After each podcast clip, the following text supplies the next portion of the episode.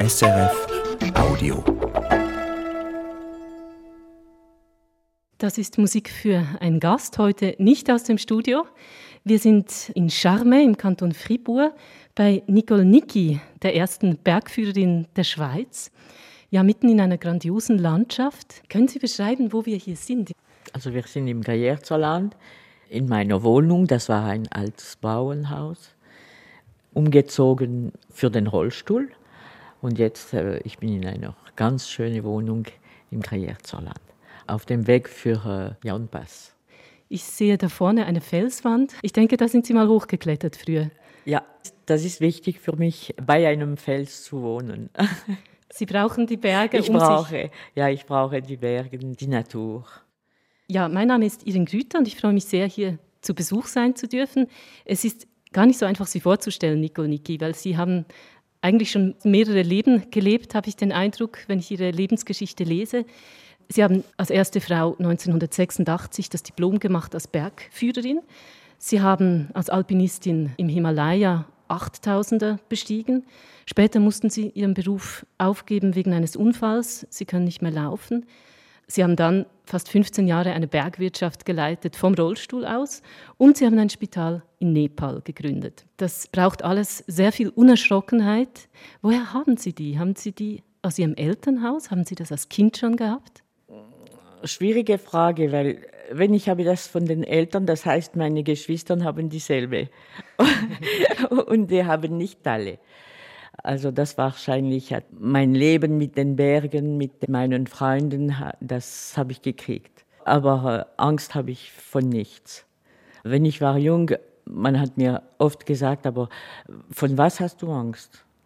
Und das war schon so, als Sie ein Mädchen waren? Ja, ja. Ich denke mal, das war anstrengend für Ihre Eltern, wenn Sie vor nichts Angst hatten. Wahrscheinlich. Aber meine Eltern sind äh, heilig geworden mit mir. Das heißt, Sie hatten also viel zu tun. Sie sind insgesamt vier Kinder gewesen und Sie haben ein ziemlich nonkonformes Elternhaus gehabt. Die erste Musik, die wir hören werden, hat mit Ihrem Vater zu tun. Können Sie erzählen, weshalb Sie dieses Stück ausgesucht haben?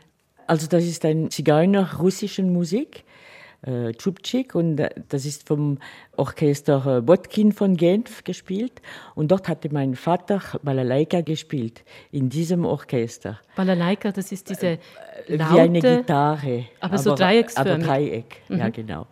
Er hat das äh, gewählt, weil er war äh, sehr eng mit Russland. Sein Großonkel war Französischlehrer in St. Petersburg und Hauslehrer bei der Neffen der äh, Zar Nikolaus II bis ähm, Revolution. Was für eine verrückte Geschichte. Ja. Und Ihr Vater hat also von ihm diesen Russlandbezug. War er Profimusiker? Äh, ich kann nicht sagen, was für einen Beruf mein Vater hatte. Wenn wir, wenn wir in der Schule waren, sollten wir sagen, was für einen Beruf äh, unsere Eltern haben. Alle Kinder haben meinem Vater gefragt, was müssen wir schreiben? Und er machte so viele Berufe und er hat uns gesagt, ja, schreibe Musiker oder schreib Musikoman oder schreib Musikophil oder Ventrilog. Er, er sprach auch mit dem mit dem Bauch. Bauchredner? Bauchredner, ja. Ah, wirklich? Ja, ja. Also du kannst schreiben, was du willst. Also ich kann nicht sagen, aber ich habe ihn gekannt. Er äh, lebte nur von der Musik, ja. Also er war ein Lebenskünstler. Trotzdem musste er irgendwie eine sechsköpfige Familie ernähren. Das ist ihm gelungen. Also meine Mutter hat meistens die ganze Arbeit, die, die Kinder erziehen, das Haus zu halten. Mein Vater war nicht die ganze Zeit zu Hause. Er folgte Zigeuner im Südfrankreich äh, zu äh, Pilgrims. Pilgern? Pilgern, ouais. Er war äh, oft in Paris, Étoile de Moscou, um äh, Balalaika zu spielen mit Freunden, russischen Freunden, weil er, er sprach Russisch. Er hat auch Übersetzungen gemacht, Russisch, Englisch. Ich sprach 14 Sprachen. Wahnsinn. ja. Das heißt, in Ihrer Kindheit war immer auch die weite Welt schon präsent. Ja. Wir hören ihn jetzt, Vanya Niki, mit der Balalaika von einer Aufnahme mit dem Orchestre Botkin. Чубчик, чубчик, чубчик кучерявый Развивайся, чупчик по ветру, раньше чупчик я тебя любила, ах, теперь не можешь позабыть. Раньше чупчик я тебя любила, ах, теперь не можешь позабыть. Бывало шапку наденешь на затылок, Пойдешь гулять с дельнями вечерком, И за шапки чубчик так и вьется, Эх, и так и вьется, и вьется по ветру. И за шапки чубчик так и вьется, Эх, и так и вьется, и вьется по ветру. Пройдет зима, настанет лето. В саду деревья пища разведут, ой, а мне несчастному мальчонке Ах, цепями руки, ножики закую, а мне несчастному мальчонке цепями руки, ножики закую. Но я Сибири, Сибири не страшусь я. Сибирь ведь тоже русская земля. choć obciekły materiały, nie rozrywaj się, choć obciekł papieru. Ech, wy jest jeszcze miejsce, ciurczyk, taki wiota. Ech, nie rozrywaj się, choć obciekł papieru. Schubczyk mit Vanya Niki an der Balalaika. Das ist der Vater von Nicole Niki, die dieses Stück gewünscht hat für die Sendung Musik für einen Gast. Sie haben eben gesagt, Sie kennen auch die Sängerin wieder, die da zu hören war. Wer war das? Das war Raya. Raya ist eine russische Emigré, die hat in Genf gelebt. Wir haben eben auch so eine Stimme gehört. Was geht Ihnen durch den Kopf bei dieser Aufnahme? Ja, das, äh, das macht äh, ein bisschen Pincement au cœur im Herzen. Das macht, ja, aber das macht Spaß, natürlich. Aber er lebt- immer. In der Erinnerung lebt er weiter. ja. Jetzt hat er ja nicht mehr erlebt, dass Sie als erste Frau in der Schweiz das Diplom gemacht haben zur Bergführerin. Denken Sie, das hätte ihn gefreut? Ja, wahrscheinlich schon. Ja. Die Kinder waren sehr wichtig für ihn. Er hat gesehen, dass ich äh, Lehrerin geworden bin, dass meine Zwillingsschwester ist äh, Krankenschwester geworden. Aber die andere, die zwei andere, die sind jünger. Mein Bruder war im äh, Militärdienst in der Zeit, wo mein Vater gestorben ist. Aber äh, er wäre sehr stolz gewesen, sicher. Ja. Sie haben gerade erwähnt, der erste Beruf, den Sie gelernt haben, war Lehrerin. Das erstaunt mich eigentlich, dass ausgerechnet Sie, die ein wildes Mädchen waren, in dieses System Schule gegangen sind, wo es ja darum geht, sich an Regeln zu halten. Wie kommt das denn? Es waren viele Ferien. ja, zwei Monate Ferien in dem Sommer. Ich konnte in, in den Berg gehen. Aber natürlich, das hat mir auch gefallen. Das habe ich nach meinem Unfall. Ich habe wieder gearbeitet als Lehrerin. Wenn jemand äh, krank war, habe ich drei Monate dit, Vertretung. Vertretungen gemacht. Ja, genau. Das geht auch mit dem Rollstuhl. Natürlich, ja. Und das hat mir gefallen. Und die Jugend habe ich gern. Ich war Lehrerin im Sekundarstufe zwischen 12 und 15. Und diese Jungen habe ich, ja, das hat mir gefallen. Die wissen äh, nicht nur genau, was sie werden wollen, die haben noch Träume. Für mich ist das wichtig, Träume zu haben. Um nochmal auf diese Zeit damals zu kommen, wo Sie angefangen haben, Bergsteigen zu machen. Sie haben das nicht aus dem Elternhaus mitbekommen. Wie sind Sie auf die Idee gekommen, klettern zu Also gehen? wir wohnen im Greyerzerland, wir sind in der Nähe vom Fels äh, und von den Gastlosen. Das ist eine Kette, äh, der sehr wild war. Wenn ich 18 Jahre alt, habe ich einen Töpfunfall gehabt und dann äh, mein linken Bein war zerrissen. Ich, ich bin im Spital äh, gewesen, äh, monatelang. Man hat mir mehr oder weniger den Bein wieder aufgebaut. Und dann sollte ich einen Sport machen, um zu wissen, ob der Muskel, der den Fuß hochkriegt, funktionierte noch oder nicht. Und meine Zwillingsschwester kletterte und sie hat mir gesagt, aber komm doch mit mir zum Klettern.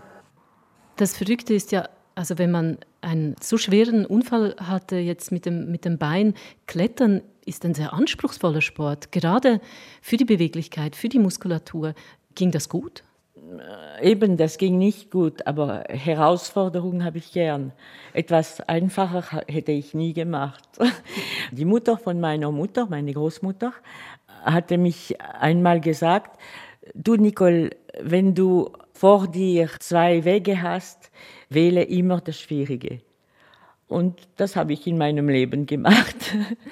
Also sie hat sie eigentlich gelehrt, diese Herausforderung zu suchen. Jetzt das nächste Musikstück, das Sie ausgewählt haben, das hat auch mit Ihrer Jugend zu tun. Janis Joplin. Was für eine Rolle spielte sie damals in Ihrem Leben? Janis Joplin war im Top, im Hit, wenn ich 18, 20 Jahre alt war. Und das erinnert mich äh, Hippies, äh, Peace and Love und meine ganze Jugend. Und ich mag ihre rohe Stimme. Waren Sie selber Hippie zu der Zeit? Nein, nein. Aber ich mag die Freiheit der Hippies. Aber ich war nie in einer Hippie-Team. Die Musik, die wir jetzt hören, die lief in Ihrem Elternhaus, als Sie 18 waren. Genau.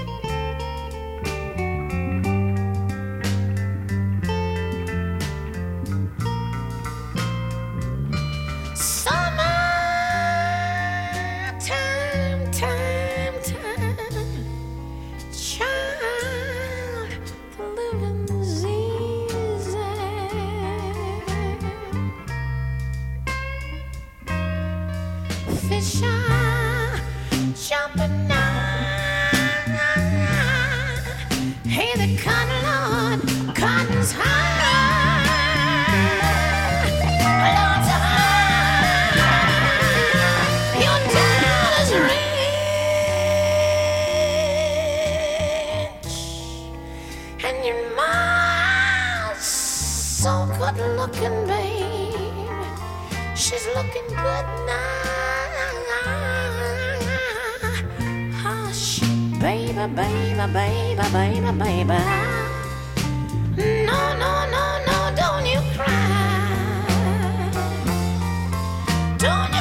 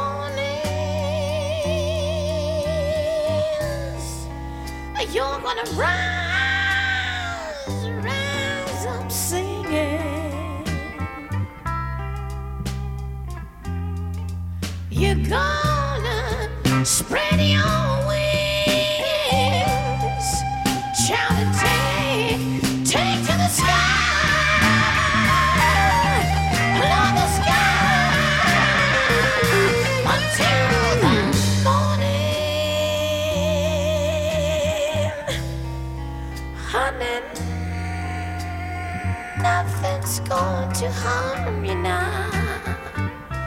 Na na na na na na na na na na na na na na. Na na na na na na na na na na na na na na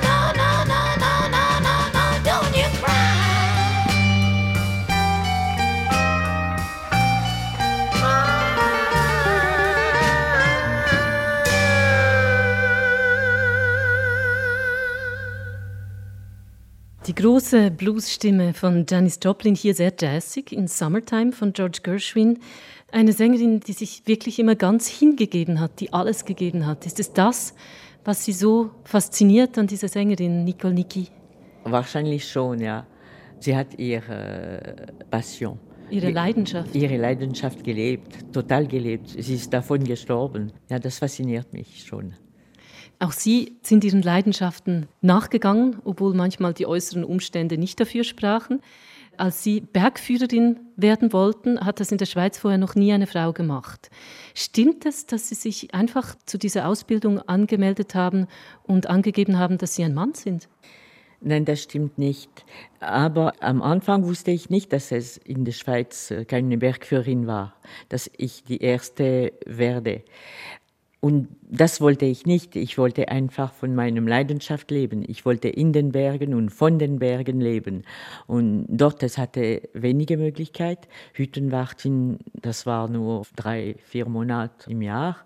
Und mein Freund in dieser Zeit, Erhard Loretan, er war Bergführer. Ein großer Name in der Alpinistenszene. Ja, ja. Und ich habe gedacht, ja gut, ich werde Bergführerin sein. Ich habe ihn gefragt, was denkst du, kann ich Bergführerin sein? Und er hat mir gesagt, ja, also wie du kletterst, sicher nicht. Das ist Und- aber nicht sehr freundlich der Und, aber das hat mir, das hat mir äh, gestoßen. Ich habe mir gesagt, okay, dann werde ich Bergführerin sein. Also dann erst recht. Ja. Und dann habe ich mit meiner Mutter geredet und mit meiner Zwillingsschwester, weil für mich ist es wichtig, dass diese beiden Personen einverstanden wären. Und meine Zwillingsschwester hatte ihren Mann in einer Lawine verloren, ein Jahr früher, und sie war schwanger. Also wenn sie Nein gesagt hätte, hätte ich sicher nie gemacht. Und sie hat mir, ja, ja, also lebe als Bergführerin. Das gefällt mir. Die Risiken Voilà. haben Sie nicht abgeschreckt in diesem Moment. Welche Risiken? Ja, aber dass man das Leben verlieren kann in den Bergen.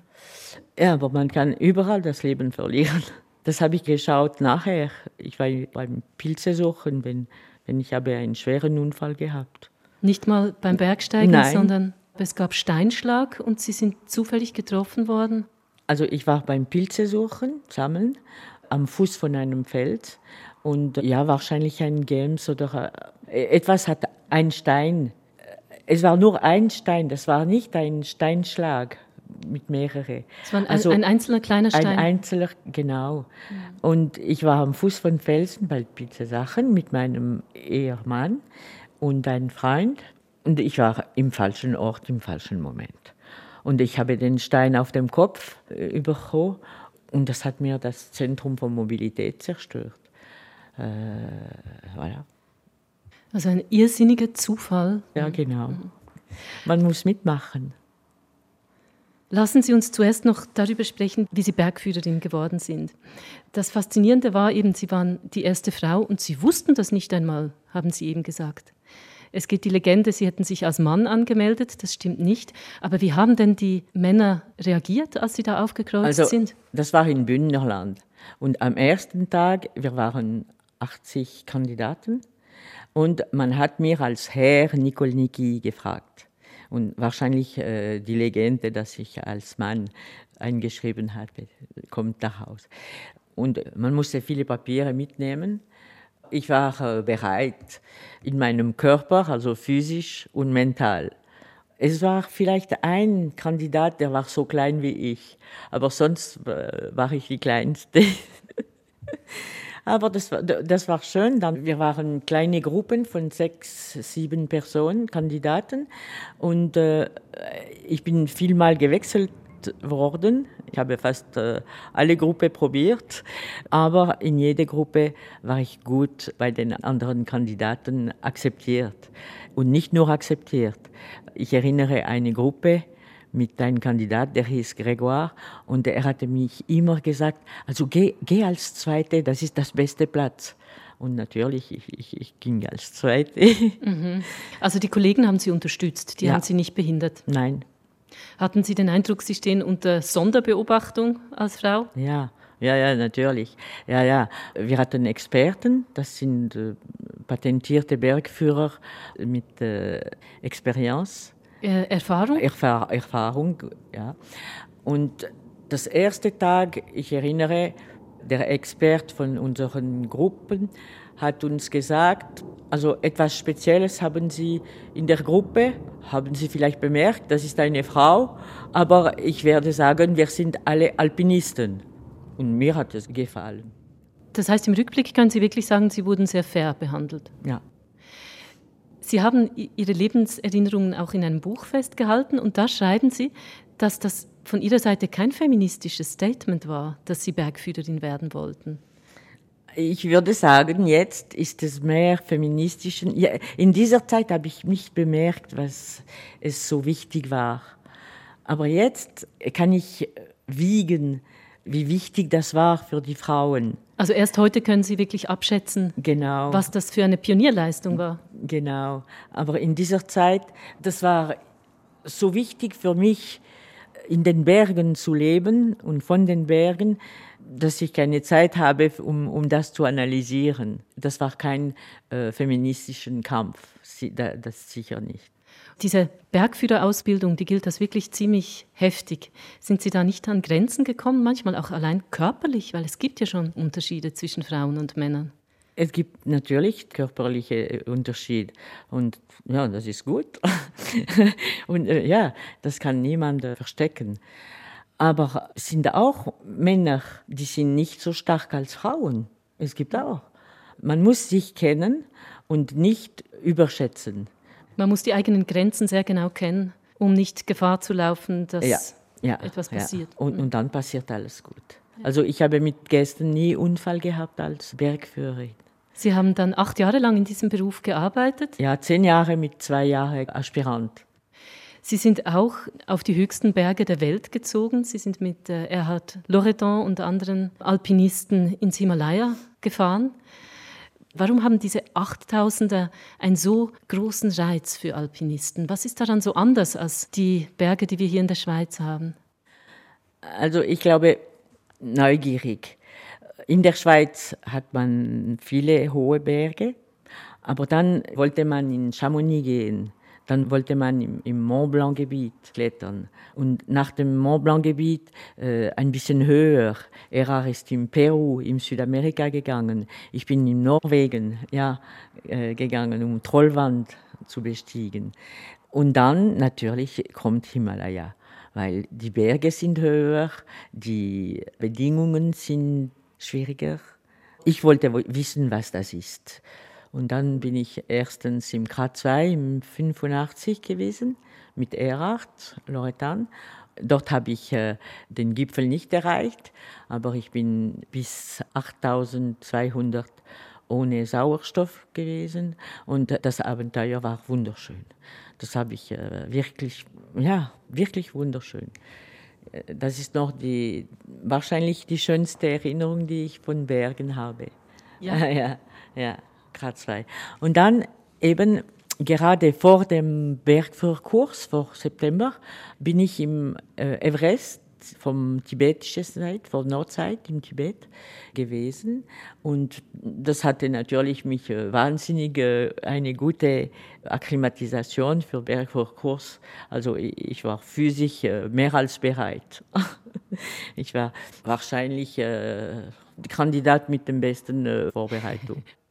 Die nächste Musik, die Sie ausgesucht haben für Musik für einen Gast, die hat mit der Zeit im Himalaya zu tun. Können Sie, bevor wir sie nun spielen, beschreiben, wie das aussah in diesem Basislager am Fuß des K2? Ja, also Basislager vom K2, vom Everest sind weiß und vor den Augen haben wir äh, Eispenitent, äh, Eismönche. Eismönche, das sind äh, Eisstücke auf dem Glacier. Auf dem Gletscher. Auf dem Gletscher, genau. Und wie Stalaktit, aber aus Eis. und es war wunderschön. Und wir hatten, also im Kratzwei hatten wir das Basislager bei einer Fluss und bei Everest hatten wir bei einem See. Ganz, ganz schön. Wie muss man sich das vorstellen? Das sind dann viele Zelte, alles ist schneebedeckt, viele Menschen sind da, es braucht ja viel Material und viele Helfer. Also in dieser Zeit, wir waren die einzige Expedition im Kratzwei und im äh, Everest. Jetzt, das wird sicher nicht dasselbe sein. Normale Routen sind viele Menschen. Aber äh, im Nordseite vom Everest und im Kratzwei, Kratzwei ist das schwierigste 8000er im- auf der Welt, technisch. Es waren nicht so viele, wir waren die Ersten im Mai und dann kamen drei Franzosen mit äh, hunderte äh, Träger. Aber die Träger ließen uns im Basislager und wir haben ein Rendezvous gegeben äh, zwei Monate später, Ende August. Dann sind wir allein mit dem Koch und mit einem Offizier. Voilà. Donc wir waren mit diesen zwei Leuten im Basislager. Und dann haben Sie dort gewartet für den richtigen Zeitpunkt. Ja, aber nicht nur gewartet. Wenn man nur wartet, dann geht man nicht am Gipfel. Man muss sich akklimatisieren. Man ist zum äh, 7300 6300 Meter gewesen. Dort haben wir ein Zelt eingeplant, Material deponiert und wir sind hoch und runter gegangen, um den Körper zu akklimatisieren. Wenn man ohne Sauerstoff klettert, der Körper braucht drei Wochen, um die rote Roten Blutkörperchen. roten Blutkörperliche zu bauen. Und dann, natürlich, muss man wenigstens drei Tage äh, schön Wetter haben, damit es reicht, um um, um den Gipfel zu probieren. in dieser Situation also haben Sie die nächste Musik gehört.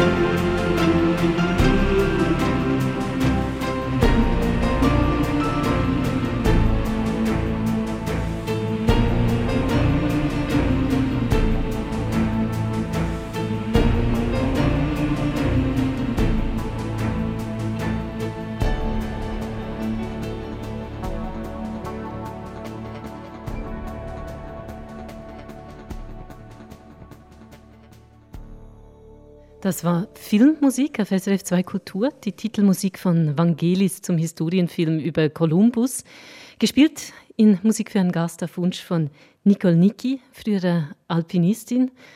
Sie haben mitgesummt eben. Was geht Ihnen durch den Kopf, wenn Sie diese Musik hören, die Sie damals vor ungefähr 30 Jahren gehört haben, am Fuß des K2 im Himalaya?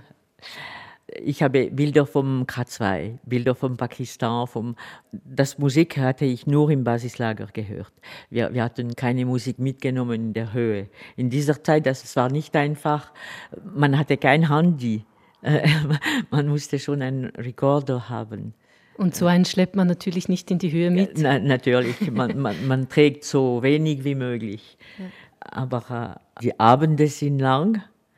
Man hatte Bücher und Musik. Ich teilte den Zelt mit Erhard Loretta und natürlich, man, man sollte das gleiche Musik gern haben und, und zuhören. Und das hatten wir beide gern. Es ist eine Musik, die von überwältigenden Gefühlen erzählt. Ich denke, wenn man sich vorbereitet auf eine Besteigung wie die des K2, dann beschäftigt man sich vermutlich schon auch mit der Frage, komme ich da je wieder zurück? Natürlich, natürlich. Äh, weil ich, ich ließ in der Schweiz Leute, die ich liebe.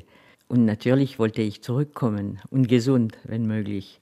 Also im K2 habe ich den Gipfel nicht erreicht, weil ich äh, nach meinem TÜV-Unfall hatte ich wenigen Adern kleine Adern sind zerstört worden und ich habe einen Anfang vom Embolie gehabt, also in der Höhe äh, um, um 8000. Ein Blutgerinnsel im Bein. Genau, der Bein äh, hatte geschwollen und tut weh. Und äh, ich habe gedacht, ja, jetzt muss ich bis zum Gipfel gehen, aber dann vielleicht komme ich nie zurück. Da äh, habe ich beschlossen, allein nach dem Basislager zu gehen. Ganz allein haben Sie den Abstieg Ganz gemacht? Ganz allein habe ich äh, äh während 16 Stunden gelaufen. Mit einem schmerzenden Bein? Mit dem Schmerzen im Bein, ja. Und ich habe einen Koreaner getroffen, die waren beim Aufstieg und die haben mir eine Spritze gegeben mit äh, Blutverdünnungsmittel vermute genau, ich. Genau. Das hat mich wahrscheinlich äh, äh so wie gerettet. Gerettet, ja. Es muss eine sehr schwierige Entscheidung gewesen sein, dieses Umkehren nach all der Vorbereitung. Also in der Moment, das war einfach, weil ich hatte weh. Ich wusste äh, genau, dass ich vielleicht den Gipfel erreichte, aber dann nie mehr zurück. Also im Moment, das war nicht äh, schwierig. Aber nachher habe ich nachtelang gedacht, aber äh, vielleicht hättest du können, aber nein, nein. Und Sie haben nicht die Gelegenheit gehabt, das nochmal zu probieren? Nein, eben nicht, nein. Weil nachher, das war wichtig für mich, äh, zurück in der Schweiz zu kommen, um pflegen zu lassen. Und äh, das kostete viel, eine Expedition. Für den K2, das war äh, mehr als 10.000 Schweizer Franken. Und in der Zeit, das war nicht einfach, Sponsor zu finden. Das hatten wir alles selber bezahlt. Und die Möglichkeit äh, ist nicht zweimal gekommen. Was ich mich frage, ist, Sie scheinen einen anderen Umgang mit Ängsten zu haben als andere Menschen. Sie wagen Dinge, die die meisten nicht wagen würden. Was ist das? Was machen Sie anders als andere? Also ich, ich lebe in der Moment. Wenn man lebt in der Moment, ist man nur im Leben. Und man hat einen Umgang, der kann schwierig sein, kann gefährlich sein. Aber wenn man denkt, das heißt, man ist noch im Leben. Eine Lösung hat man die Möglichkeit zu finden, wenn man im Leben ist. Und ich habe immer ein Problem genommen, in dem ich mich sage, ah, das ist interessant. Und mein, mein Unfall auch war interessant, habe ich als interessant genommen und nicht als etwas negativ. Und ich glaube, das hilft viel. Wie schafft man das denn? Also Sie haben ja vorhin erzählt, was bei diesem Unfall passiert ist und eine große Ungerechtigkeit des Schicksals, wenn man so will, von einem kleinen Stein getroffen zu werden, nicht mehr laufen zu können und das als Extremsportlerin von einem Moment auf den anderen nicht mehr gehen zu können, der, der Körper macht nicht mehr, was der Kopf will. Wie konnten Sie damit positiv umgehen? Natürlich, das kommt nicht am nächsten Tag. Das hat mir äh, monatelang gedauert. Aber am Anfang hatte ich sehr feine Probleme zu lösen gehabt. Äh, Wie konnte ich äh, die Hand bewegen? Was soll ich machen, um den, den Beinen zu bewegen? Äh, Wie kann ich sitzen? Wie kann ich die, die Zehe putzen? Sie mussten das Leben neu lernen. Genau, und das war wirklich äh, interessant. Ja, natürlich, das war nicht, äh, äh, ich wollte nicht solche Probleme das ganze Leben haben, aber trotzdem, die Lust am Leben ist da. Die Lust am Leben habe ich immer gehabt. Auch gleich nach dem Unfall, auch als Sie begriffen haben, dass Sie nie mehr werden laufen können. Nein, nein. Äh, Gleich nach dem Unfall, wenn ich gar nicht bewegen konnte, ich, ich konnte nicht reden, ich konnte nicht den, den Daumen bewegen. Also in dieser Zeit, aber ich konnte denken. In dieser Zeit habe ich gedacht, ah, aber das, äh, das will ich nicht den anderen, so will ich nicht mehr leben. Aber ich hatte auch nicht die Möglichkeit gehabt, mich zu, äh, mich zu töten. Ich konnte nicht bewegen. Sie waren abhängig von Ja. allem. Und wie haben Sie das gelernt zu akzeptieren, nach diesem Leben, das Sie davor hatten, wo Sie so selbstbestimmt waren und so auch immer in Bewegung? Wie, wie konnten Sie das akzeptieren? Akzeptieren kann man nie, glaube ich. Akzeptiert habe ich nie, aber gelebt habe ich. Mit, mitgelebt mit dem Problem. Und das ist, das ist wichtig. Und das ist die, die Lösung. Und jetzt habe ich in meinem Leben sind so schöne Momente. Meine Nichten nehmen mich in den Bergen. Mein nepalesischen Sohn nimmt mich auf dem Rücken in den Bergen, in Trekking. Äh, Und ich lebe für diese Momente. Also Sie konzentrieren sich weiterhin auf die Dinge, die Sie machen können und Ja. nicht auf das, was Sie Ja, nicht können. Ich sehe den Glas halb voll und nicht halb leer. Sie haben ein Stück gewählt, das mich sehr beeindruckt hat. Ich kannte diesen Künstler nicht vorher. Er heißt eigentlich Fabien Marceau. Sein Künstlername ist aber Grand Corps Malade. Und er ist ein Poetry Slammer und Musiker aus Frankreich. Er wurde mit 20 Paraplegiker und hat ein Stück geschrieben, das sein Erleben dieses Unfalls und der Zeit danach zum Ausdruck bringt. Wir hören dieses Stück jetzt. Es heißt Sixième Sens.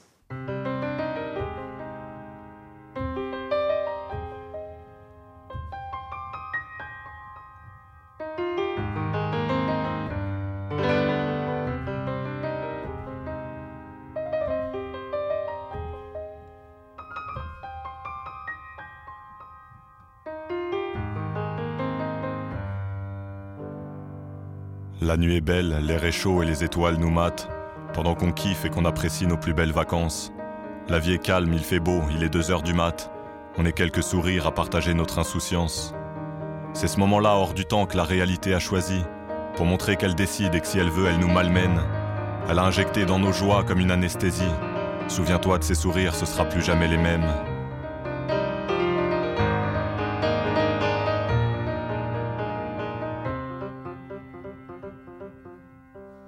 Temps s'est accéléré d'un coup et c'est tout mon futur qui bascule. Les envies, les projets, les souvenirs, dans ma tête y a trop de pensées qui se bousculent. Le choc n'a duré qu'une seconde, mais ces ondes ne laissent personne indifférent. Votre fils ne marchera plus, voilà ce qu'ils ont dit à mes parents. Alors j'ai découvert de l'intérieur un monde parallèle, un monde où les gens te regardent avec gêne ou avec compassion. Un monde où être autonome devient un objectif irréel. Un monde qui existait sans que j'y fasse vraiment attention. Ce monde-là vit à son propre rythme et n'a pas les mêmes préoccupations. Les soucis ont une autre échelle et un moment banal peut être une très bonne occupation. Ce monde respire le même air mais pas tout le temps avec la même facilité. Il porte un nom qui fait peur ou qui dérange. Les handicapés. On met du temps à accepter ce mot, c'est lui qui finit par s'imposer. La langue française a choisi ce terme, moi j'ai rien d'autre à proposer. Rappelle-toi juste que c'est pas une insulte, on avance tous sur le même chemin. Et tout le monde crie bien fort qu'un handicapé est d'abord un être humain. Alors pourquoi tant d'embarras face à un mec en fauteuil roulant ou face à une aveugle? Vas-y, tu peux leur parler normalement. C'est pas contagieux pourtant avant de refaire mes premiers pas. Certains savent comme moi qu'il y a des regards qu'on n'oublie pas. C'est peut-être un monde fait de décence, de silence, de résistance. Un équilibre fragile, un oiseau dans l'orage. Une frontière étroite entre souffrance et espérance. Ouvre un peu les yeux, c'est surtout un monde de courage. Quand la faiblesse physique devient une force mentale, quand c'est le plus vulnérable qui sait où, quand, pourquoi et comment, quand l'envie de sourire redevient un instinct vital, quand on comprend que l'énergie ne se lie pas seulement dans le mouvement. Parfois, la vie nous teste et met à l'épreuve notre capacité d'adaptation. Les cinq sens des handicapés sont touchés, mais c'est un sixième qui les délivre. Bien au-delà de la volonté, plus fort que tout, sans restriction. Ce sixième sens qui apparaît, c'est simplement l'envie de vivre.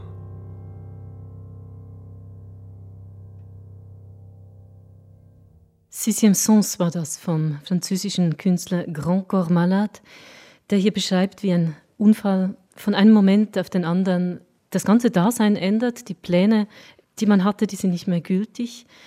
Es werden andere Dinge wichtig und er sagt, die Behinderung weckt einen sechsten Sinn. Nicole Niki, haben Sie das auch so erlebt? Ja, ich hätte nie beschreiben können wie Grand Corps Malade. Nach seinem Unfall entdeckte er eine Parallelwelt. Und in diesem Welt existierte ein eigenes Rhythmus und hat nicht dieselbe Sorgen. Ich hatte das auch entdeckt und ich habe entdeckt, dass mein Rollstuhl könnte ein, etwas stark sein und nicht nur eine Behinderung. Also er sagt, ein sechster Sinn erscheint stärker als alles die Lust am Leben. Und ich hatte, wie ich gesagt hatte, äh, immer die Lust am Leben gehabt. Und ich wollte etwas mit meiner Behinderung machen. Physisch konnte ich nicht mehr so stark wie vorher sein. Dann habe ich beschlossen, okay, mental werde ich stärker. Und Grand Corps Malade hat das sehr gut gesagt. Wie lange haben Sie denn gebraucht nach dem Unfall, um wieder selbstständig leben zu können? Also ich bin 21 Monate in Basel im Rehabilitationszentrum äh, geblieben. Und wenn ich bin nach außen gegangen, habe ich ein Bergrestaurant geführt im Wallis. Das ist ja eine ganz verrückte Entscheidung, oder? Ich habe nur verrückte Entscheidungen in meinem Leben. Wie kamen Sie auf die Idee, in diesem Moment eine Bergwirtschaft zu eröffnen? Also die Idee von ist selber gekommen. Am Wochenende konnte ich frei sein und konnte ich wieder zu Hause gehen. Und in dieser Zeit, ich ging in Charme zu meinem Zwillingsschwester und ein Wochenende hat sie mir gesagt, also Nicole, es gibt einen Ort, du musst absolut kennen. Das ist Lac de Tanne im Wallis. Und dann, wenn ich bin im Lac de Tanne angekommen, habe ich gesagt, ah, das ist wunderschön. Und ich, ich hatte während 21 Monaten nur die, die Kaminen vom äh, Roche oder Sando vor meinem Fenster gehabt. In Basel, genau. ja, in Basel. Und dann plötzlich die Bergen und den See vom Tanne. Und das war wunderschön und ich habe mir sofort gedacht, ah, hier, hier konnte ich wieder leben. Und per Zufall, aber ich glaube nicht an einem Zufall. Per Zufall, es war ein Restaurant geschlossen und per Zufall hatte der andere Restaurant die Schlüssel vom, von diesem Restaurant, habe ich besucht und habe ich beschlossen, den, die Patent für Bergrestaurant zu machen. Also das Wirtepatent. Das Wirtepatent, ja genau. Und ich bin am Sonntag am Abend in Basel wieder angekommen. Am Montag am Morgen habe ich meinem lieben äh, Physiotherapeutin gesagt, also Ingrid, ich habe gefunden mein Leben. Und was fand sie das eine gute Idee? Und äh, das war eine sehr gute Idee, genau. Und was hat Ihre Umgebung, wie hat die Umgebung reagiert, als Sie frisch aus der Reha kamen und sagten, jetzt mache ich ein Bergrestaurant? Gab es keine Die sind ein bisschen angewöhnt. Die sind schon gar nicht mehr überrascht. Nein, also die haben gemacht, wie, wie sie nicht überrascht wären. Nein, die haben eine gute Idee ge gefunden, weil es war nicht gefährlich. Die wussten, wo ich war. Aber ich hatte keinen Mann, weil währenddessen hatte ich äh, verschieden. Sie haben sich nach dem Unfall, Unfall. getrennt von Ihrem Ja, damaligen genau. Mann. Ich wollte ihn freilassen. Er wollte nicht. Er wollte nicht, er wollte, er wollte mit mir bleiben. Aber er hatte eine Alpinistin verheiratet. Er konnte mit mir in den Bergen gehen. Äh, Er hatte sicher andere Pläne für seine Zukunft. Und wir hatten keine Kinder. Und ich habe ihm gesagt, also Pascal, äh, wir müssen äh, trennen. Es ist eine grausame Entscheidung in diesem Moment, nicht? Äh, Ich glaube nicht, nein. In, in, in dem Moment hat er und habe ich weh gehabt am Herz. Aber äh, das war besser für beide. Und ich habe ihn seitdem äh, wieder getroffen und jetzt ist er mit einer anderen Frau äh, glücklich und ich auch. Sie haben auch wieder geheiratet. Ja, im, im Tanne, im, im Wallis, habe ich einen Walliser, äh, also er hat mir gefunden und äh, bin ich wieder verheiratet mit Marco äh, seit 20 Jahren jetzt. Seit im Jahre 2000 haben wir verheiratet. Jetzt ist es ja eine ziemlich anstrengende Sache, eine Wirtschaft zu führen und dann auch noch eine Bergwirtschaft mit diesen ungewöhnlichen Zeiten. Also wie haben Sie das gemeistert in dieser neuen Situation? Herausforderung habe ich gern. Und das hat mir gefallen, weil eben, weil das war anstrengend. Aber nachher, nach äh, 14 Jahren, 15 Jahren, habe ich äh, das verkauft, weil das war zu viel. Aber das, muss- das muss man auch wissen, wenn es zu viel ist. äh. Als ob das alles noch nicht genügen würde, haben Sie dann auch noch ein Spital in Nepal gegründet, dort, wo Sie früher auf Expedition gegangen sind. Das ist ein enormes Projekt, finanziell, organisatorisch. Wie kam es dazu? Am Anfang weiß man nicht, das kann so enorm werden. ich lebe in dem Moment, also in dem Moment ist einfach. Jetzt ist bald 20 Jahre, dass das Spital läuft. Ja, wie Sie gesagt haben, das ist im Himalaya, also nicht einfach zu kommen, äh, wenn man keinen keinen Fuß hat im Rollstuhl. Aber äh, für die Nepalesen, das ist ganz einfach gewesen. Ah, du hast keinen Fuß, also man wird dich tragen. Und die, es gibt keinen Weg, also keine Straße für Auto bis zum Spital, aber ich bin immer getragen. Und, äh, Also Sie sind dann auf dem Rücken eines Trägers, kommen Sie zu diesem Ja. Spital und Sie sagen, es gibt nicht mal eine befestigte Straße, aber wie kommt dann die Ambulanz dorthin? Es gibt keine Ambulanz. Die, die Patienten kommen auf dem Rücken von anderen Leuten oder auf dem Rücken vom Jak oder vom äh, Pferd. Das ist wichtig, dass sie ein, ein wirklichen Spital dort hat, haben. Am Anfang hat ein nepalesischer Freund, Angelo Sherpa, zusammen mit meinem Mann in der Küche vom Lac Tane geschafft.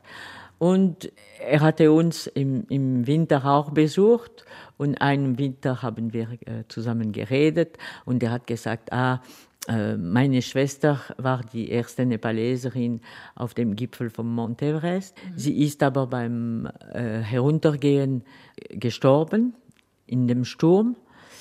Sie hat drei Kinder und sie wollte äh, le sort des femmes et des enfants. Das Los, das, das Schicksal. Das Schicksal von äh, Frauen und Kindern verbessern im Nepal. Und natürlich, sie, sie hatte seinen Traum nie gemacht. Und wir haben beschlossen mit Marco, okay, den Traum von Pasang Lamu, sie, sie hieß Pasang Lamu, werden wir äh, machen. Und am nächsten Dezember sind wir mit Angelu nach Nepal geflogen und nach Lukla. Es gibt dort einen kleinen Flugplatz und vom Flugplatz bin ich auf einem Pferd gewesen und haben wir die Leute gefragt und besucht und gefragt, was, was gern würde. Und die haben gesagt, ja, ein Spital ist nötig. So hat die Idee Form genommen. Also von der ersten Idee bis zu einem fertigen Spital braucht es ja dann doch noch einiges, der ganze Bau, die Infrastruktur, das Personal. Sie sind unermüdlich dabei, die Mittel dafür zu beschaffen mit Ihrer Stiftung Nicole Niki Fondation. Ist das für Sie ein permanenter Beruf jetzt geworden, sich einzusetzen für dieses ja, Spital? eben haben wir eine Stiftung gegründet am Anfang, weil sonst kann man nicht richtig etwas während Jahren äh, Läufen machen. Man braucht jedes Jahr 450.000 Schweizer Franken. Äh, Das ist nicht viel für ein Spital in der Schweiz, aber das ist viel, wenn man muss privat finden. Äh, Das ist wirklich ein Teamwork. Das ist nicht äh, ein Abenteuer, äh, das man einzeln führen kann. Da haben Sie eine Truppe aufstellen müssen, die auch dahinter steht und dieses Projekt jetzt eben schon fast 20 Jahre Ja. am Laufen hält. Mhm. Vorhin in dem Stück, was wir gehört haben von Grand Corps Malade, da gibt es eine Stelle, wo er sagt, eine Behinderung haben ist nicht ansteckend, aber offenbar verhalten sich die Leute manchmal so.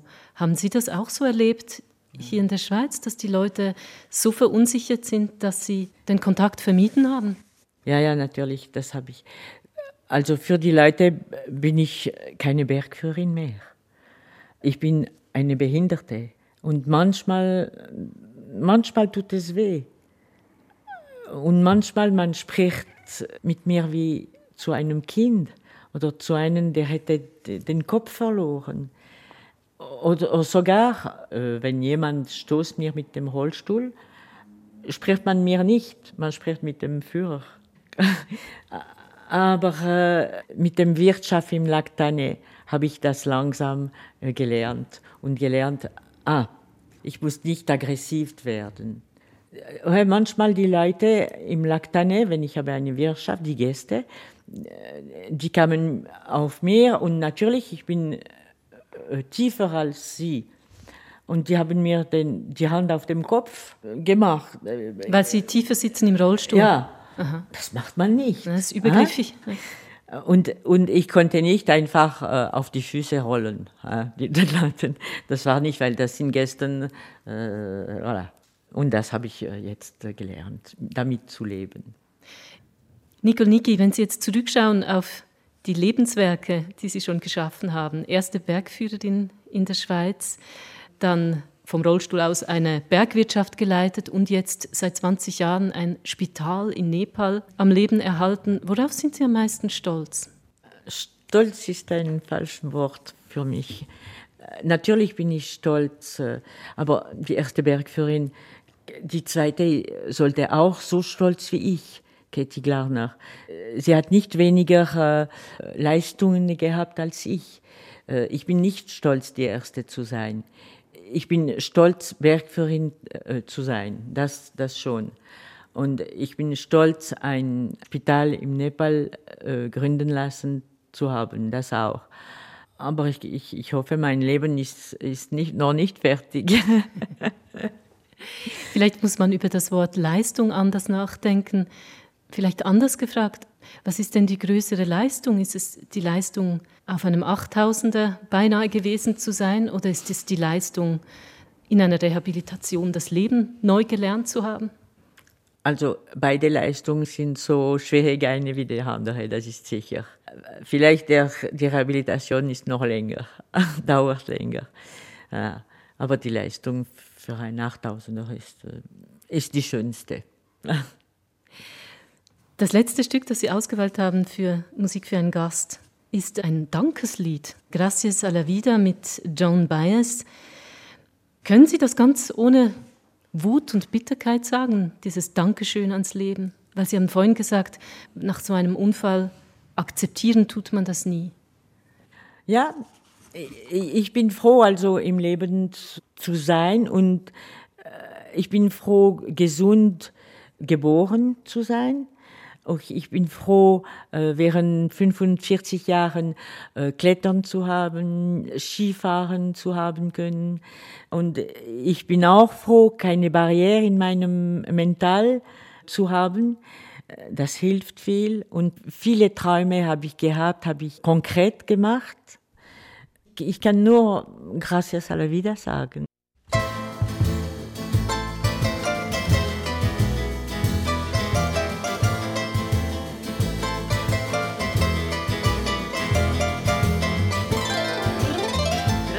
La vida que me ha dado tanto, me dio dos luceros que cuando los abro, perfecto distingo lo negro del blanco.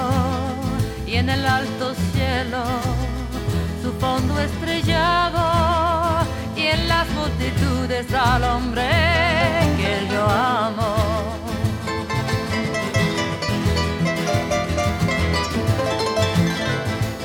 Gracias a la vida que me ha dado tanto, me ha dado el sonido y el abecedario con las palabras que pienso y declaro, madre, amigo, hermano, y luz alumbrando la ruta del alma del que es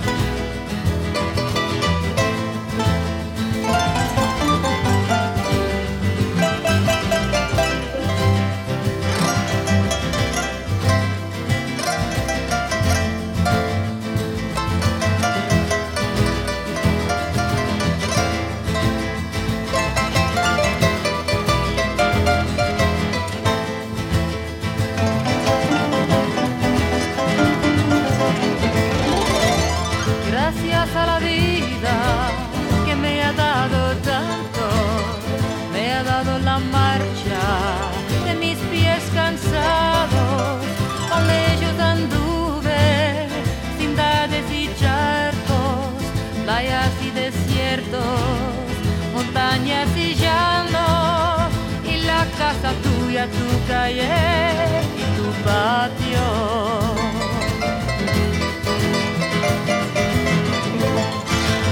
Gracias a la vida que me ha dado tanto, me ha dado la risa, me ha dado el llanto, así yo distingo dicha de que quebranto, los dos materiales forman mi canto y el canto de ustedes que es mi propio canto. Gracias a la vida que me ha dado tanto.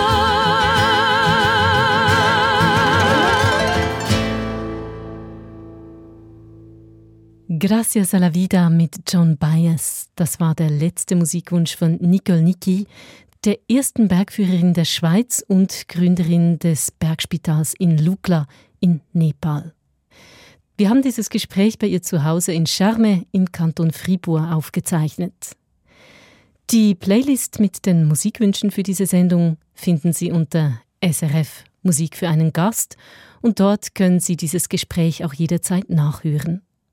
Das erwähnte Buch, in dem Nicole Niki ihre Lebensgeschichte erzählt, heißt Und plötzlich am Himmel ein Berg, Schicksal einer Unbeugsamen, erschienen beim AS Verlag. Ich bedanke mich fürs Zuhören. Am Mikrofon war Iren Grüter. SRF Audio.